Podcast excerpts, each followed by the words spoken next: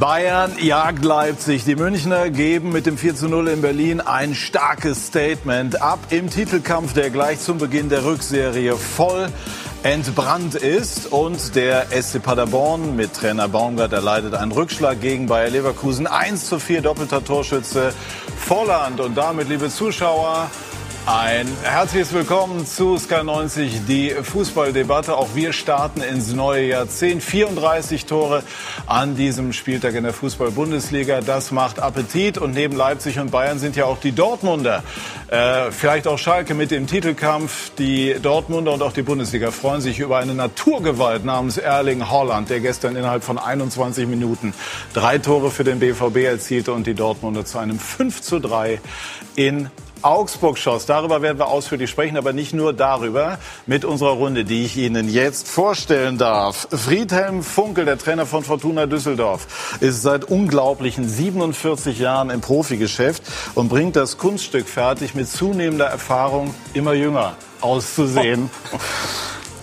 André Breitenreiter ist mit dem SC Paderborn 2014 in die Bundesliga aufgestiegen, war danach bei Schalke bei Hannover und ist der Entdecker oder einer der Entdecker von Alex Nübel, den wir auch natürlich thematisieren werden. Eberlin, unser Sky-Experte, heute den ganzen Tag im Einsatz, hat mal gesagt, früher hatte ich zwei Hauptgegner, die Abwehrspieler und die Journalisten. Das mit den Abwehrspielern hat sich mittlerweile gelegt. Ewald, herzlich willkommen. Und Christian Kitsch, der Sportchef der Bild Düsseldorf, der im Rahmen seiner Tätigkeit auch ausführlich schon über Manuel Neuer und über Alexander Nübel berichtet hat. Friedhelm Funkel. Sie sind im Abstiegskampf, aber Sie beobachten natürlich auch das, was oben passiert. Wird es ein Meisterschaftskampf zum Anschnallen? Ja, ich glaube schon, äh, dass es endlich mal spannend wird, äh, auch im Kampf um die Meisterschaft. Äh, RB Leipzig hat es bisher überragend gemacht. Der FC Bayern wird in der Rückrunde natürlich alles dran setzen, um die Leipziger wieder einzuholen. Und Borussia Dortmund hat gestern ein Ausrufezeichen gesetzt. Sie haben nach einem Rückstand das Spiel gedreht. Ich glaube, dass ihnen das für die nächsten Wochen Auftrieb geben wird. Ich glaube, dass die drei Mannschaften den Titel unter sich ausmachen. Werden wir nachher natürlich ausführlich besprechen. Jetzt zunächst zu dem Spiel, was wir eben gesehen haben. Paderborn, Ihr Ex-Club, sehr gut, gerade auch zum Ende der, der Hinserie mit, mit guten Ergebnissen. Jetzt dieses 1 zu 4. Was bedeutet das für den Sportclub Paderborn? Ja, dass sie natürlich äh, nicht so in die Rückrunde gestartet sind, wie sie sich das auch gewünscht haben. Ist immer wichtig für einen Aufsteiger, auch in die Rückserie gut zu starten mit einem Erfolgserlebnis. Aber sie haben auch gegen Bayer Leverkusen gespielt, eine Mannschaft mit äh, Ansprüchen für die Champions League. Und äh, da werden die Paderborner sicherlich ihre Punkte gegen andere Gegner holen müssen. Sie haben beide Trainer, Ewald, gehabt bei Hansa Rostock. Bosch und Baumgart. Welche Erinnerungen sind hängen geblieben? Ja, Peter war ein überragender defensiver Mittelfeldspieler, ein richtiger Stratege, der uns richtig gut getan hat für die, dieses halbe Jahr. Und, und Steffen war überragend schnell, ein richtiger äh, Rambock, der, der nicht aufzuhalten war von seinem Tempo her. Äh, er hat sich ja schon beschwert heute Nachmittag, dass ich ihn nicht immer habe spielen lassen. Aber gegen Hat Oliver. Über mir auch gesagt. Ja, ja. über mich auch gesagt. Ich habe ihn ja auch gesagt. Ja, ja, ne? ja. Und als wir in Paderborn gespielt haben, da ist er wieder er, zurückgekommen, ne? Genau. Dann kam er auch zu mir und sagte, ja Mensch, Trainer, du hast mich früher nie spielen lassen und so weiter. Stimmte gar nicht. Er hat oft genug bei mir gespielt, aber überragender Typ. Ja, ich meine, ich hatte Das zum Zeitpunkt Sergei Barbares. Sergei Barbares und Oliver Neville vorne. Da war es nicht ganz so einfach. Äh. Als ich mit Steffen zusammengespielt habe, hat er zu mir auch immer gesagt, Friedhelm und Ewald, die haben mich niemals aufgeschlagen. Heute, heute hat Stefan, Steffen Baumgart hat, glaube ich, nicht ganz so gute Laune. Wir haben ihn jetzt im Interview bei Markus Lindemann. Und wie ist diese erste Halbzeit aus Ihrer Sicht zu erklären? Denn Ihre Mannschaft hat ja dann 20 Minuten nach Wiederbeginn gezeigt, dass sie auf Augenhöhe spielen kann mit Leverkusen. Ich glaube, dass wir auch am Anfang das gemacht haben. Ich sag mal, wenn du gleich das erste Ding, also den ersten Tor, das erste Tor siehst, äh, da gewinnen wir den Ball vorne äh, und verlieren ihn dann einfach. Zu schnell, nicht ganz so, wie wir uns das vorgestellt haben. Und Leverkusen spielt es dann überragend aus. Zweite Tor, ein Freistoß, äh, wo ich sage, ja, alles klar, der Freistoß geht in Ordnung. Nur er wird halt nur auf einer Seite gepfiffen. Und äh, wir haben zwei, drei Situationen an der Strafraum, die werden bei uns nicht gepfiffen. Äh, deswegen auch meine gelbe Karte, weil wir kriegen zwei, drei gelbe Karten, wo ich sage, okay, aber Leverkusen hat die gleichen Fouls gemacht und kriegen sie nicht. Er wird immer wieder ermahnt. Äh, hat aber nichts mit der Niederlage zu tun, sondern das sind dann einfach so Dinge, die so ein Spiel beeinflussen. Ich sag mal, ich nehme mal den langen Ball auf Svenny, erste Halbzeit, wo wir fest davon ausgehen, dass er aus der eigenen Hälfte gestartet ist. Dann ist er frei auf dem Torwart durch. Das wird dann weggepfiffen, weil wo wir den Videoschiedsrichter haben und ihm vielleicht die Möglichkeit geben, dann nochmal nachzugucken. Das sind einfach so Dinge, die nicht für uns gelaufen sind. Trotzdem muss man ganz ehrlich sagen, äh, Leverkusen ganz klar verdient der Sieger, auch in allen Belangen uns überlegen. Und wir können uns dann halt mit Leverkusen nicht messen, sondern wir müssen halt den Kopf hochnehmen, müssen gucken, dass wir die guten Sachen rausnehmen und die Sachen, die weniger gut gelaufen sind, und da gab es einige, ja, klar daran arbeiten, dass uns das nicht wieder passiert. Haben Sie das, was Sie äh, jetzt äh, hier äh, in Bezug auf die Schiedsrichterleistung kritisiert haben, dem Schiedsrichter so mitgeteilt und deshalb die gelbe Karte gesehen? Oder was war da los in der 75. Minute? Oh, ich habe gedacht, er gibt uns gelb, dann will ich auch noch eine haben. Also ich muss ganz ehrlich sagen, wir reden immer von Respekt und weiß ich, aber dann muss der Respekt zu beiden Seiten gehen und nicht einfach nur sein Ding runterpfeifen und meines Erachtens sehr, sehr einseitig in die richtigen Momente pfeifen. Und dann wird so ein Spiel beeinflusst. Und ähm, das ist uns nicht das erste Mal passiert. Das passiert uns immer wieder. Das passiert uns auch öfter, dass man schon genau hinguckt, wie man und wann man pfeift. Und deswegen auch die klare Kritik. Und äh, wie gesagt, ich habe auch keine Lust mehr, den Mund da zu halten. Ja, ich höre mir mal an, wie emotional wir sind oder wie ich bin. Ja, dann versucht man respektvoll miteinander umzugehen. Aber dann sollte man schon die Regeln für alle einhalten. Und äh, wie gesagt, wenn die eine Mannschaft sechsmal ermahnt wird und die andere kriegt in allen Situationen, die auch für mich nicht unumstritten sind, sondern dass man sagt, okay, wenn er da gelb gibt, ist okay. Aber du kannst ja nicht einer Mannschaft nur gelb geben und dann zum Schluss in der 89. für irgendwas dem Gegner noch gelb zu geben. Dann muss ich ganz ehrlich sagen, er soll vorher es relativ gleichmäßig verteilen und dann ist okay, weil die Möglichkeit war da und zwar nicht, weil ich mir das wünsche, sondern weil die Fouls dementsprechend waren. Und äh, wenn das nicht eingehalten wird, dann, dann ärgert mich das und dann mache ich das auch kund und dann muss man nicht von Respekt reden, weil wir als kleiner Verein haben auch Respekt verdient, auch von den Schiedsrichtern und nicht immer für die Großen oder dass man das Gefühl kriegt, 50-50 Entscheidungen fallen immer in eine Richtung. Und das Gefühl hatte ich heute, aber auch trotzdem am Ende muss man ganz deutlich sagen, es lag nicht am Schiedsrichter, es lag ganz klar an unserer Leistung und an der starken Leistung von Leverkusen. Botschaft ist angekommen, danke. Ja Mensch, Christian Kitsch, äh, da musste wohl offensichtlich mal was raus. Fahren die Schiedsrichter, Sie beschäftigen sich ja auch intensiv mit den Schiedsrichtern, auch mit dem Thema Videobeweis. Tatsächlich eine härtere Linie. Wir hatten das gestern äh, in vergleichbarer Weise auch äh, in Düsseldorf als Thema. Also gefühlt ist das immer bei den Trainern, die unten stehen, die werden immer, Friedhelm kann das sicherlich bestätigen, die fühlen sich immer so ein bisschen härter angegangen von den Schiedsrichtern und sagen auch, vielleicht gehen die nicht so respektvoll mit uns um, wie vielleicht mit Spielern von Bayern. Ähm, ich aus meiner Sicht kann das nicht bestätigen. Ich kann auch nur sagen, Daniel Siebert ist ein, der gerade gepfiffen hat, das Spiel ja. äh, Paderborn gegen Leverkusen, ist einer von den wirklich sehr guten Schiedsrichtern in der Bundesliga. Ähm, ich habe das ganze Spiel nicht gesehen, weil ich auf dem Weg hierhin war. Deshalb kann ich jetzt zu den einzelnen Szenen nicht sagen. Vielleicht nur eine Sache, wie er dem Trainer gelb gezeigt hat von Paderborn. Auch darüber haben wir schon ein bisschen gesprochen. Er macht so seine Entfernung von 20 Metern. Das kann er vielleicht ein bisschen cleverer lösen. Hingehen, näher hingehen, mit dem Trainer reden. Ähm, dann sieht das von außen auch nicht, sage ich mal, arrogant aus, sondern eher ein bisschen freundschaftlicher. Hatten Sie auch das Gefühl, André, als Sie bei Paderborn waren, dass die, die kleineren äh, tendenziell so ein bisschen benachteiligt werden oder es schwerer haben? Ja, also tendenziell hat man das sicherlich. Also ähm, gerade in der, in der Kommunikation, ähm, dass man äh, natürlich auch viel in Rückstand gerät, äh, dass man ähm, mehr faul spielt als, als der Gegner, weil man sich auch äh, etwas mehr wehrt fühlt man sich am Ende des Tages sicherlich auch ein bisschen benachteiligt. Aber unterm Strich, wenn man mit ein bisschen Abstand darauf schaut, dann äh, pfeifen die Schiedsrichter schon sehr korrekt und äh, dann sollte man es auch akzeptieren. Steckte in dem, Friedhelm, was wir eben gehört haben, so ein bisschen der Steffen Baumgart, den Sie vorher auch beschrieben haben? Also so, so ein Typ Gerechtigkeitsfreund? Äh, ja, das glaube ich schon. Äh, Steffen ist ja auch ein impulsiver Typ, äh, früher als Spieler gewesen, der äh, immer alles gegeben hat, der auch immer an die Grenzen gegangen ist als Spieler. Und äh, als Trainer äh, ist, er, ist er ähnlich. Und was er in Paderborn äh, mit seiner Art, äh, Fußball zu spielen und auch mit seinen Emotionen, äh, äh, war er sehr, sehr erfolgreich oder ist er sehr, sehr erfolgreich. Und dass er sich das ein oder andere Mal eben auch benachteiligt äh, fühlt, das kann ich nachvollziehen. Das ist mir auch in, in, in vielen äh, Spielen, äh, in, in all der Zeit, wo ich Trainer bin, immer äh, auch äh, das ein oder andere Mal ist es mir so vorgekommen. Aber bewusst macht das mit äh, Sicherheit kein Schiedsrichter. So, wir haben äh, Kevin Volland jetzt, der ist uns zugeschaltet. Dem sage ich zunächst schönen guten Abend. Schön, dass Sie bei uns Hallo. sind. Servus in die Runde. Hallo. Ähm, Kevin, der gegnerische Trainer Steffen Baumgart hat so ein bisschen das Thema Schiedsrichter aufgemacht. Er hat ähm, sinngemäß gesagt, dass sich Paderborn in vielen kleineren Szenen, auch bei gelben Karten und so weiter, benachteiligt äh, gefühlt hat. Wie, wie haben Sie es selber wahrgenommen, aus Leverkusen erwartet? Ja, es war auf jeden Fall ähm, heute, vor allem in der zweiten Halbzeit, ein enormes Kampfspiel. Ähm, aber trotzdem fand ich die Entscheidungen so vertretbar. Klar hätte man vielleicht die eine oder andere Entscheidung ähm, gegen uns auch mit einer gelben Karte werten können, aber es waren nie so Situationen, wo ich jetzt sage, das ist eine glasklare gelbe. Von daher ähm, lag es, denke ich, heute nicht am Schiedsrichter. Ja, also das war ähm, die, die entsprechende Situation. Daniel Siebert mit, haben wir eben schon besprochen, also mit so einer Distanz dann zum Trainer kann man vielleicht ähm, anders lösen. Bleiben wir aber jetzt oder, oder schauen wir auf Leverkusen. Was hat heute aus Ihrer Sicht den Ausschlag gegeben für Bayern, für diesen letztlich unter dem Strich dann doch deutlichen Erfolg? Ja, eine sehr kontrollierte erste Halbzeit in meinen Augen. Ähm, wo Paderborn, also wir haben erwartet, dass Paderborn ein bisschen höher Druck macht, ein bisschen mehr Druck macht, haben sie nicht gemacht. Das haben wir gut ausgenutzt in meinen Augen, haben die Torchancen genutzt, ähm, auch zur richtigen Zeit. Haben sie dann in der zweiten Halbzeit wieder, ich glaube in der 50. haben wir einen Anschlusstreffer bekommen, ein bisschen atmen lassen. Ähm, so 10, 15 Minuten, da waren wir nicht so auf dem Platz wie, wie gewollt.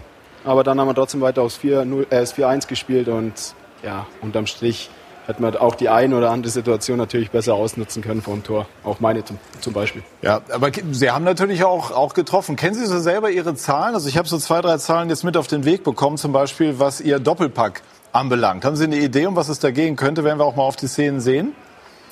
Ja, dass ich vielleicht noch nie einen äh, Doppelpack geschnürt habe mit zwei Kopfballtoren. Zum also das glaube ich, Sehr habe ich noch nicht Sehr geschafft. gut, genau so. Und da gibt es aber noch einen zweiten Wert, bezieht sich aufs Tempo. Also schnellster Doppelpack Ihrer Karriere in der Bundesliga. Oh, Zwei ja. Minuten 37, handgestoppt. Ja, super. Aber Woher hätte kommt die Kopfballstärke? Äh, dritten machen müssen. Ja. ja. Geht schon. Ja. Wir spielen natürlich heutzutage äh, bei uns in Leverkusen auch mehr auf, auf die flachen Bälle in die Box. Ähm, aber hat man ja gesehen, ab und an kann man mich auch mal hoch anspielen. Ja, woher haben Sie ähm, die Form? Sie haben die Form ja mitgenommen. Ne? Also ist das bisher so absolut Ihre Saison? Sind auch Topscorer bei Bayer in dieser Serie? Ja, für mich zählt in erster Linie, dass wir die Spiele gewinnen. Ich fand, da haben wir in der ersten Hälfte der Saison die Konstanz nicht so gehabt, haben äh, viele Spiele hergegeben auch, die wir gewinnen hätten müssen. Ähm, aber für mich persönlich, klar, ist umso schöner, wenn wir so ein Spiel gewinnen, äh, dann noch der, kann, konnte ich noch der Mannschaft mit zwei Toren helfen. Aber ähm, ja, es sind jetzt noch vier Monate, es geht ruckzuck vorbei und da sollten wir uns so fokussieren, auch ich mich, ähm, dass wir auch jetzt äh, den Schwung mitnehmen. Am besten schon dann gegen Düsseldorf. Und da- Coach von Düsseldorf. Genau, Friedhelm Funkel ist ja da. Friedhelm? Ja, hallo, Herr Funke. Wie, wie wollen Sie der Kevin Volland den Schwung nehmen? Ja, das äh, will ich natürlich hier nicht verraten, äh, Kevin. Ja, äh, das äh, werden wir uns im Laufe der Woche überlegen. Und äh, dann hoffen wir natürlich auf ein gutes Spiel. Und wir hoffen natürlich, dass wir Kevin so ein bisschen aus dem Spiel nehmen. Äh, be es besser machen als im Hinspiel. Da hat er getroffen bei uns. Und das wollen wir natürlich verhindern. Das ist ja ganz klar. Ja, ich versuche das Gegenteil natürlich. Das haben wir alle befürchtet. Was, was, reizt, was würde Sie mehr reizen, Europameisterschaft oder Olympia? Ja, es sind beides äh, Riesenturniere. Klar, für Deutschland, äh, für die Nationalmannschaft äh, mal ein großes Turnier zu spielen, ist immer das Highlight einer Karriere. Ähm, aber Olympia ist auch äh, eine überragende Erfahrung, ähm, auch sportlich gesehen. Und ja, es sind beides schöne Turniere. Kevin Volland, Dankeschön. Und auch. Grüße. Also gelungener Ja, Einstand für Abend Kevin. Volland, für Ciao. Bayer Leverkusen, auch für Kai Havertz, der, der auch getroffen hat. Wie wichtig ist das auch für ihn, wieder ähm, in die Spur zu kommen? Natürlich ist es wichtig. Also wenn du ähm, bei so einem Spiel dann das vierte Tor machst und dann triffst, dann äh, läuft es dann wieder in den nächsten Spielen wie von alleine. Auch wenn Friedhelm Funkel das natürlich nicht gerne hören wird, ähm, denn das macht es ja nicht einfacher für ihn. Genau, müssen Sie also gegen Volland sich was überlegen. Diaby ist auch nicht schlecht. Ich, ich glaube, dass wir uns gegen die gesamte Mannschaft was äh, überlegen müssen. Äh, äh, Leverkusen hat einfach eine Top-Mannschaft, äh, deswegen ist der Anspruch auch so groß, äh, in die Champions League zu kommen. Und äh, wir müssen uns was einfallen lassen für nächste Woche. Das werden wir. Und äh, dann schauen wir mal, was dabei rauskommt. Und wir haben uns auch was einfallen lassen. Ein Interview, ein Interview mit Kai Havertz, geführt von Markus Lindemann. Ganz einfach zu Beginn. Kai Havertz, Gratulation zum Sieg in Paderborn in der 75. Minute, als Sie Ihr Tor erzielten. Wie viel ist da abgefallen von Ihnen? Ja, schon relativ viel. Ähm, Nach ein paar erfolglosen Wochen, glaube ich, ähm, wo ich nicht getroffen habe, ist natürlich wieder schön zu treffen. Aber ich glaube, das steht heute nicht im Vordergrund, sondern einfach, dass wir das Spiel gewonnen haben, dass wir gut gespielt haben. Und ich glaube, so ein Spiel am Anfang der Rückrunde ist äh, extrem wichtig für uns. Dennoch als äh, noch sehr, sehr junger Mann stehen Sie enorm auch im medialen Fokus und äh, es gab halt viele Kritiker, die die Spiele gezählt haben, in denen Sie ähm, keine Torbeteiligung und kein Tor äh, vorweisen konnten. Wie sehr hat diese Zeit an Ihnen genagt? Haben Sie möglicherweise zwischendurch auch mal gezweifelt? Ehrlich gesagt, ähm, an mir persönlich zweifle ich nicht. Ähm, ich glaube, ähm, ich weiß, wie das äh, oder wie das ist der Fußball. Ich glaube, die Leute, die einen am einen Tag hochjubeln, sind ähm, dann am nächsten Tag lassen sich wieder fallen. Deswegen wusste ich, dass es vielleicht irgendwann mal kommen wird, dass so eine Zeit kommen wird. Ähm, ich habe persönlich auch damit gerechnet. Ich glaube, dass der Weg nicht immer schnell nach oben geht, ist, äh, glaube ich, allen klar gewesen, mir persönlich auch. Aber ich glaube, ähm, so eine Zeit äh, hat mich persönlich, glaube ich, äh, sehr geprägt, hat mir weitergeholfen. Und ähm, ja, wie gesagt, ich bin stärker zurückgekommen und äh, ich glaube, heute das Spiel gibt mir natürlich Aufwind. Können, wollen Sie sagen, wer Sie dann stützt in dieser Phase? Ist es das Elternhaus? Ist es der Trainer? Wer hilft Ihnen in dieser Zeit? Ja, ich glaube ähm, natürlich meine Familie. Ähm, ich glaube, äh, die haben mich äh, den ganzen Weg über begleitet. Die kennen mich. Ähm, die wissen, glaube ich, wie ich mich in solchen Situationen fühle, wie sie mich wieder aufbauen können. Ähm, ich glaube, die haben mir am meisten geholfen. Aber klar auch der Trainer. Ähm, ja, ich glaube, man hat gesehen, dass, ähm, dass ich wieder Energie getankt habe, ähm, auch in der Winterpause. Ähm, ja, und jetzt kann es wieder bergauf gehen. Was ist möglich äh, in dieser Saison? Ihr Trainer, der unlängst seinen Vertrag verlängert hat, hat gesagt, äh, wir wollen Titel gewinnen. Ist es möglich, in diesem Jahr schon Titel zu holen? Ja, ich glaube, äh, groß denken wir da jetzt noch nicht drüber nach. Ähm, wir versuchen von Spiel zu Spiel zu denken. Ich glaube, alles andere hat keinen Sinn für uns. Klar stecken wir uns große Ziele, weil wir auch eine gute Qualität in der Mannschaft haben, weil wir gut, viele gute Spiele haben gutes Trainerteam. klar ist, dass da was möglich ist, aber wir versuchen von Spiel zu Spiel zu denken und ähm, nächste Woche Sonntag geht's weiter. Dankeschön. Dann gegen Fortuna Düsseldorf. Das haben wir ja schon hinlänglich besprochen. Und jetzt schauen wir auf das, was die Bayern gemacht haben. Heute, sie mussten nachziehen. Leipzig und Dortmund hatten vorgelegt bei Hertha BSC. Marcel Meinert fasst einen souveränen Auftritt der Münchner zusammen. Traumstart ins Fußballjahr 2020 für den FC Bayern München. Der Rekordmeister brauchte bei Hertha BSC eine Stunde Anlauf. Aber dann die Münchner in Rot auf Temperatur. Perisic und Thomas Müller, die beiden Besten in der zweiten Halbzeit, 60. Minute, das 0 zu 1. Kurz darauf ungeschickter Zupfer von Klünter gegen Goretzka und der nach einer Leisten-OP wieder genesene Robert Lewandowski macht, was er am besten kann. 0 zu 2, sein 20. Tor am 18. Spieltag Bundesliga Rekord. Dann Thiago oder nix 0 zu 3, 76. Bayern endgültig auf der Siegerstraße, aber der Torhunger noch lange nicht gestillt. Müller schon mit seiner zwölften Torvorbereitung in dieser Saison. Perisic krönt seine starke Leistung 0 zu 4. Das ging auch in der Höhe völlig in Ordnung und Jürgen Klinsmann mit der Berliner Hertha endgültig im Abstiegskampf. Ja, ist Friedhelm Funkel ganz froh, dass er nicht äh, nächste Woche gegen die Bayern spielt, aber Leverkusen äh, wird schwer genug. Kann man sagen, André, dass die Bayern sich in dieser Verfolgerrolle, wie auch in der vergangenen Serie, offensichtlich ganz wohlfühlen? Zumindest in dieser Phase. Ja, okay, jetzt haben sie das erste Spiel gewonnen. Das haben sie heute sehr souverän getan. Vier nacheinander jetzt, schon wenn man das übergreifend sieht. Ja, natürlich haben sie aber auch zwischendurch immer wieder kleine Schwächephasen gehabt, weswegen sie eben auch nicht ganz oben stehen. Ja, vielleicht gefällt ihnen die Rolle jetzt mal ganz gut und äh, haben den Druck auf äh, insbesondere Leipzig äh, übergeben. Und äh, das macht ja diese Saison auch so spannend dass alles unheimlich eng beisammen ist, äh, nicht nur was den Titelkampf angeht, sondern auch äh, was die internationalen Plätze angeht, wo wirklich viele Mannschaften daran teilnehmen. Freuen wir uns doch, dass es so eng ist. Erleben wir jetzt oben eine höhere Qualität als in den vergangenen Jahren? Denn das sind ja Teams, die nicht von einer Schwäche der Bayern profitieren, sondern wie Leipzig beispielsweise selber sehr viel stärker an den Tag. Ich glaube ja, Leipzig hat ja auch eine Zeit lang gebraucht, um auf dieses Niveau zu kommen. Und jetzt sind sie ganz oben mit dabei. Und wir haben, äh, wir erleben die Renaissance von einigen Mannschaften, die die ganze Zeit nicht da waren, so wie Schalke, wie Leverkusen, äh, Mönchengladbach hat sich wieder äh, oben mhm. rangepirscht. Äh, also das ist schon eine, ähm, ja, eine hochinteressante Saison. Das macht richtig Spaß, sich das anzuschauen und ich bin mal gespannt. Wer wird's denn am Ende? Wenn ich das jetzt wüsste, dann würde ich viel Geld drauf wetten. Aber ähm, ich glaube schon, dass Leipzig wirklich bis zum Ende oben bleibt, dabei bleiben wird und auch realistisch eine Chance hat, äh, das Ding diesmal zu holen. Die spielen einfach einen überragenden Fußball, auch wenn man das wieder sieht gegen Union Berlin, wie die aus der Winterpause gekommen sind. Da greift einfach ein Rad ins andere und es ist schon bärenstark. Es wird ganz wichtig sein, wie, wie gierig sie bleiben und ähm, wie konsequent sie weiter ihr Spiel durchdrücken. Sie sind sehr gut gestartet mit, ähm, den, mit dem neuen, äh, auch was Julian reingebracht hat, Ballbesitzspiel. Was sie ein Stück weit verloren hatten nach der Anfangsphase war das aggressive Pressing, das Gegenpressing, was Leipzig immer ausgezeichnet mhm. hat, das geradlinige Spiel. Und nach diesen kurzen, äh, nach dieser kurzen Schwächephase haben sie wirklich die richtigen Schrauben in Stellung gebracht und äh, marschieren. Und wenn sie das beibehalten, dann werden sie brandgefährlich sein bis zum Schluss. Aber in den letzten Spieltagen ähm, kommt der Kopf auch dazu. Und dann sind natürlich die Bayern aufgrund ihrer Position und aufgrund ihrer Erfahrung immer im Vorteil. Ah, ich glaube, das wird eine ganz, ganz enge Geschichte. Ja, ich kann mich dem nur anschließen. Äh, äh, Die Leipziger äh, sind sehr stabil. Sie haben einen sehr, sehr ausgeglichenen Kader.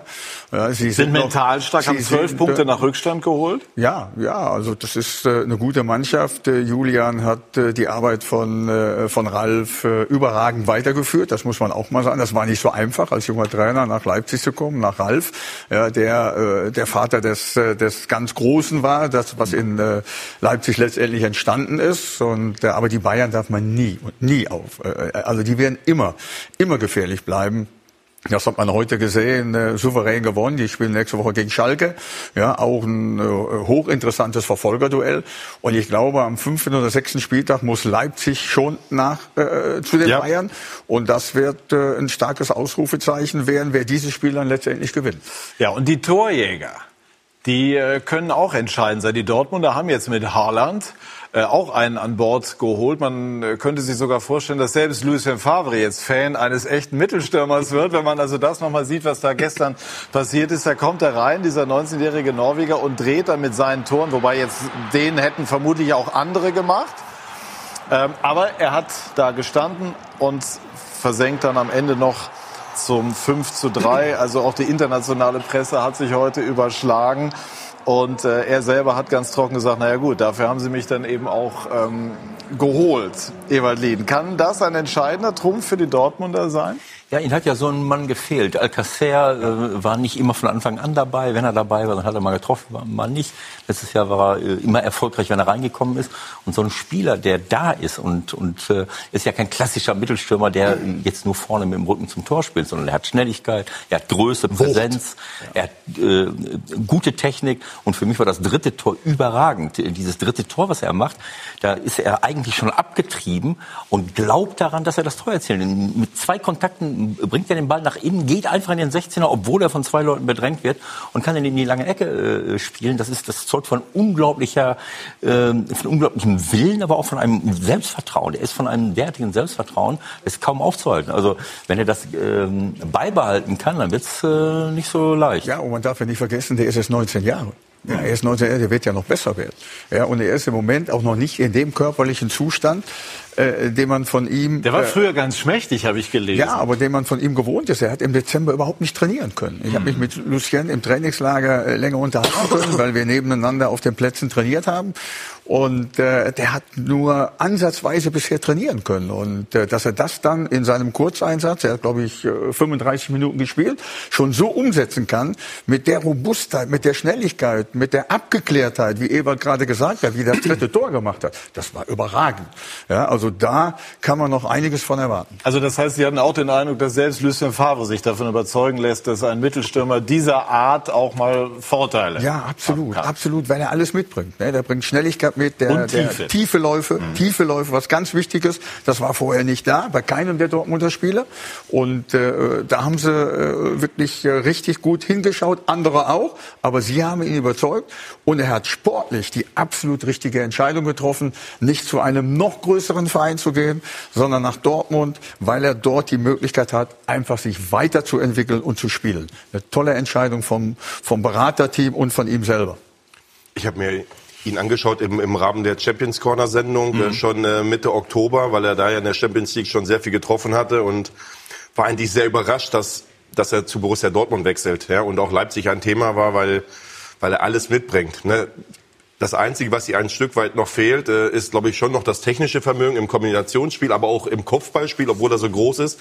Ansonsten hat er einen brutalen Zug äh, zum Tor. Er hat einen super Abschluss. Er hat eine Boxpräsenz. Ja, er hat äh, die Physis. Und äh, eigentlich habe ich erwartet, dass er noch zu einem viel größeren Verein wechselt. Und wir haben vorhin schon kurz drüber Die, gesprochen. aber die Berater und auch sein Vater, der Profi war, stehen so dem Ruf tatsächlich erstmal auf die Entwicklung der Karriere zu achten. Eine, eine ne? super Entscheidung für ihn. Äh, die Wahrscheinlichkeit bei Borussia Dortmund zu spielen ist deutlich größer. Diese Position ist in dieser Art und Weise nicht besetzt. Er kann dort Erfahrung sammeln. Er kann noch mehr auf sich aufmerksam machen bei einem größeren Verein, um dann möglicherweise in zwei Jahren hohe Transferlöse für Borussia Dortmund Das einzuspielen. ist Und jetzt noch nicht geklärt im Moment, also äh, ob es eine Klausel gibt oder nicht. Es wird gemunkelt. Wissen Sie was Näheres? Ich äh, ganz genau weiß ich es nicht. Ich wollte nur einmal ganz kurz noch dazu ergänzen. Ich meine, der Junge ist 19 Jahre alt und was Ja. der jetzt schon für eine Körpersprache hat. Also das, der kommt da rein und hat eine Präsenz auf dem Platz. Das ist Wahnsinn. Da, da bist du erstmal vollkommen dabei und bist begeistert von dem Jungen. Ja, und und für der- 20, Mil- 20 Millionen, das noch vielleicht ergänzend, ähm, das ist ja ein Schnäppchen heutzutage. Also da kann man Borussia Dortmund echt nur, Ja. echt nur zu beglückwünschen. Ja. Das ist doch so. Ja. André, wolltest du damit sagen, dass Dortmund kein großer Verein ist? Ein, ein, ein großer Verein, aber im Vergleich, ne, Barcelona, Real Madrid, äh, Manchester, boah, Aber ich glaube, die Entscheidung hängt ja damit. färbt, die journalistische Denkweise färbt auf ihn ab. ähm, ich habe einen herrlichen Fakt und jetzt äh, frage ich den erfahrensten in der Runde. Also wenn du das weißt, äh, Friedhelm, dann äh, gibt's danach noch ein Bier mehr. Was hat äh, Holland mit Engelbert Kraus zusammen, der mal bei 1860 München spielte? Tja, Das weiß ich nicht. jetzt kommst du, Friedrich. Jetzt du. Das weiß ich nicht. Wer ist denn Engelbert Kraus? Ja, das ist jetzt eine gute Frage. Der erzielte 1963 bei seinem Bundesliga-Debüt für 1860 München auch einen Dreierpack. Also Fußballquiz in Zukunft, wenn man das weiß und Okay. dann ist alles gewonnen. Jetzt hören wir, äh, wie selbstbewusst äh, Holland ist auf die Frage, ob er denn jetzt in die Startelf gehöre. Wie fit ist er schon? Reicht's für 90 Minuten nächste Woche? Are you ready to play 90 minutes next week? How did it look? Very good. Okay, then you have the answer. Okay. Kurz und trocken. Ja, da habe ich mich ein bisschen ersch erschreckt. Äh, Muss auch gucken, dass er ein bisschen auf dem Teppich bleibt. Äh, Lucien hat es ja hinterher erklärt, wie Friedhelm schon gesagt hat, der hat den ganzen Dezember nicht trainiert. Und äh, ein Spieler denkt immer, naja, ich bin schon, ich bin schon so weit, es ist aber was anderes, ob ich jetzt 90 Minuten spiele oder ob ich jetzt 30 Minuten spiele, wenn die anderen schon 65 oder 60 gespielt haben. Trotzdem äh, will ich noch mal ganz kurz zurück. Diese Aber ich glaube, so einer muss doch auch so ein Selbstvertrauen Ja, haben. natürlich. Also Hat du er ja musst doch auch. so, ne, Hat er ja das auch. zeichnet ihn ja Aber dafür gibt es ja auch noch einen Trainer, der ihn Klar. ab und zu äh, einnordet. Also äh, die Entscheidung, dahin zu gehen, halte ich deswegen, für mich ist Dortmund ein Riesenclub. Aber das Entscheidende ist doch äh, nicht, zu was für einem Club der geht, sondern wo, ob, ob er irgendwo spielt. Und äh, da gibt es auch andere Beispiele, dass, dass Leute irgendwo hingehen, wo sie wahrscheinlich nicht spielen werden. Also ich meine, wenn er nach Leipzig geht, wo will er denn spielen? Soll er den Werner verdrängen, den Paulsen? Wenn er nach Bayern geht, wie soll er den Lewandowski verdrängen? Äh, und so weiter und so fort. Und auch bei den großen Clubs gibt's ja überall Top-Leute. Bei Dortmund wackelt es ein bisschen. Und die Aussicht, dort zu spielen, ist am allergrößten. Und deswegen ist die Entscheidung einfach top, weil die genau so einen Typ brauchen. Aber so denkt ja auch nicht jeder. Ne? Wenn große Vereine wie Barcelona, Madrid oder Manchester rufen, dann ist die Verlockung, zu so einem großen Verein zu wechseln, natürlich auch groß. Auch für junge Spieler, für Berater, für das gesamte Umfeld. Und dann im Rahmen dessen so eine äh, schlaue Entscheidung zu treffen. Natürlich ist Borussia Dortmund ein großer Verein. Ja, aber die Möglichkeiten dort zu spielen, die haben sie gesehen, um dann einen Zwischenschritt vielleicht zu machen. Finde ich äh, wirklich eine, eine tolle Entscheidung und äh, zeugt von großer Kompetenz. Ja, die Namen sind ja eben auch schon gefallen. Lewandowski und Werner, beide jetzt je 20 Tore. Also das klingt wirklich nach, äh, nach, nach Torjägern. Beide haben auch an diesem Wochenende wieder getroffen. Lewandowski ist ja auch wirklich Irrsinn. Der hat äh, seine Leisten-OP, glaube ich, gerade 25 oder 27 Tage hinter sich. Trifft schon wieder Timo Werner, dem Hassan Salihamidzic etwas zurückhaltend eine gute Hinrunde attestiert hat. Also ich glaube, die dürften wir schon überragend nennen. Ähm, sind dann, das ist immer eine Sache der Mannschaft, das ist mir klar, Friedhelm, aber sind dann doch die Torjäger diejenigen, die am Ende möglicherweise diesen Titelkampf entscheiden können?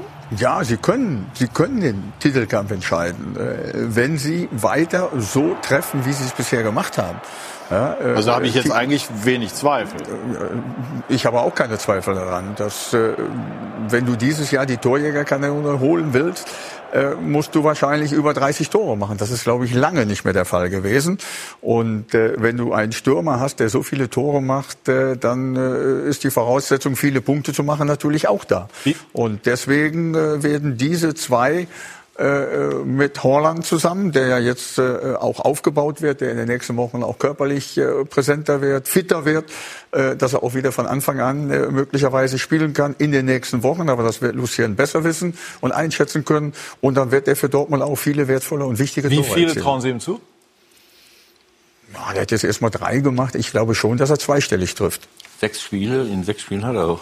Ja, also ist ja schon mal, ist ja schon mal, ist ja schon mal eine Ansage. Also dieser Titelkampf wird, glaube ich, wirklich richtig ähm, faszinierend ähm, in dieser Saison. Und Alexander Nübel hat eine andere Entscheidung getroffen als zum Beispiel Holland, auch anders geartet von, von den ganzen Rahmenumständen. Das werden wir gleich unter anderem diskutieren, denn André Breitenreiter kennt Nübel aus seiner Zeit bei Paderborn. Gleich mehr dazu bei SK90, die Fußballdebatte.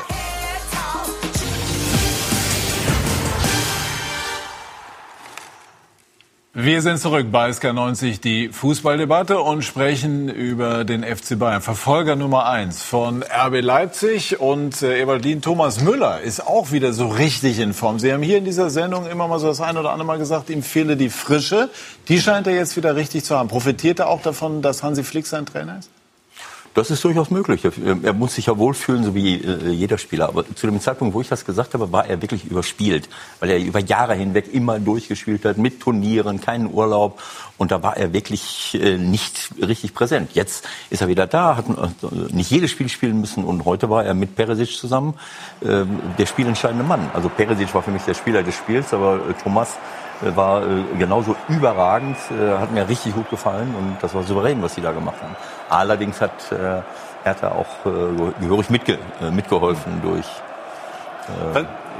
Ich glaube, das ist ja auch, äh, das ist ja auch menschlich und nachvollziehbar, dass auch Thomas Müller mal eine Phase hat, äh, wo er eben nicht so gut ist, wo er nicht so frisch ist, wo er nicht überragend spielt. Er hat das ja über Jahre im Grunde immer wieder in der Nationalmannschaft und auch beim FC Bayern äh, auf den Platz gebracht. Und jetzt mit dem Trainerwechsel und mit dem Selbstvertrauen, mit dem Selbstbewusstsein, dass er viele Spiele macht, das war bei dem Trainer vor, bei Nico nicht immer der Fall, dann sind auch Nationalspieler Spieler manchmal nicht äh, mit dem äh, Selbstbewusstsein bestückt, äh, wie man es im, im Normalfall ist, wenn man immer spielt. Dann hat er eine Phase gehabt, wo er keine Tore gemacht hat. Das nagte auch an seinem Jetzt hat er wieder dreimal in den jetzt, letzten sechs jetzt, Spielen Jetzt getroffen. trifft er wieder und äh, jetzt kommt äh, die Begeisterung dazu. Sie, Sie haben, wie gesagt, die letzten vier Spiele in Folge jetzt gewonnen und äh, deswegen ist Thomas Müller schon äh, jetzt im Moment äh, fast wieder der Alte. Ist auch bei der Nationalmannschaft nicht mehr dabei. Das kommt ja auch dazu. Auch das kommt Dann dazu. hat er mal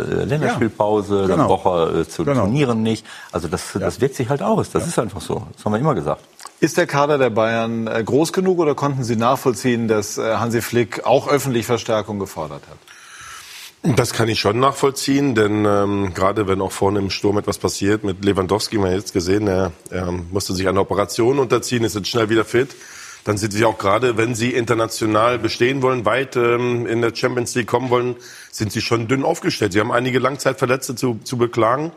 Ist doch klar, dass, dass jeder Trainer auch den bestmöglichen Kader zur Verfügung möchte und äh, sie werden sicherlich auch ganz oft intern besprochen haben.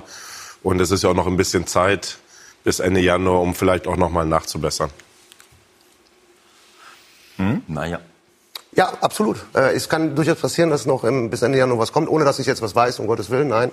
Aber ich könnte mir das auch schon vorstellen, genau aus den Gründen Langzeitverletzte. Und äh, man hat sich auch wieder geeinigt, Hassan Salihamidzic und äh, Hansi Flick, die haben mir dann auch wieder gesagt, ja, wir haben uns wieder lieb, wir verstehen uns wieder. Und ähm, ich könnte mir da doch schon vorstellen, dass da noch vielleicht was kommt, ja.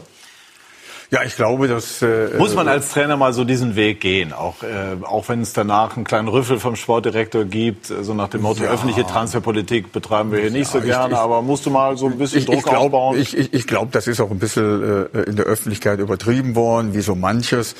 Äh, aber äh, dass man äh, sich natürlich Gedanken macht äh, bei der Vielzahl der Spiele, die äh, die Bayern-Spieler haben. Sie spielen ja nicht nur in der Champions League, äh, äh, im Pokal, in der Meisterschaft. Wir haben ja auch Nationalspieler, die da noch äh, unterwegs sind. Dass man da auf der einen oder anderen Position natürlich nachdenkt. Es geht ja um rechte Verteidiger, also äh, Viererkette rechts, äh, weil äh, eben äh, Kimmich mehr im Mittelfeld spielen soll. Es äh, wird darüber nachgedacht, einen zusätzlichen Flügelstürmer zu holen, weil der ein oder andere ja auch sehr verletzungsanfällig ist. Ich glaube nicht, dass sie vorne in der Spitze was machen werden. Äh, Lewandowski will immer spielen.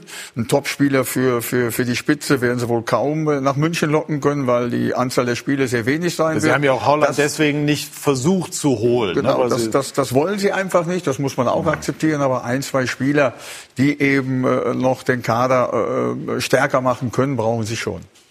Also es ist ja äh, so, dass sie heute mit, äh, mit Gnabry, Tolisso und äh, Cuisance drei, und auch Cuisance ist erst 20, der hat auch noch nicht so viele Spiele gemacht, aber drei äh, oder zwei namhafte Leute hatten und sie hatten fünf Ausfälle mit Kimmich, der wieder zurückkommt wegen der, aber mit Martinez, mit Süle, mit äh, Hernandez. äh, Hernandez und, äh, und mit Coman. Das heißt, sie kämen auf 17, 18 äh, gestandene Spieler und du hast immer zwei, drei gestandene Spieler verletzt. Also wie will ich denn dann äh, durch die Saison kommen? Es sei denn, ich sage, diese Leute, die ich hinten dran habe, der, der junge Holländer, äh, Zirkzee, der schon einiges gemacht hat, der Mai, der hinten dran steht, der, der junge äh, Bursche, der reingekommen ist, äh, der Jaco, Sie haben eine ganze Reihe Singen, Sie haben eine ganze Reihe von, von guten jungen Leuten hinten dran.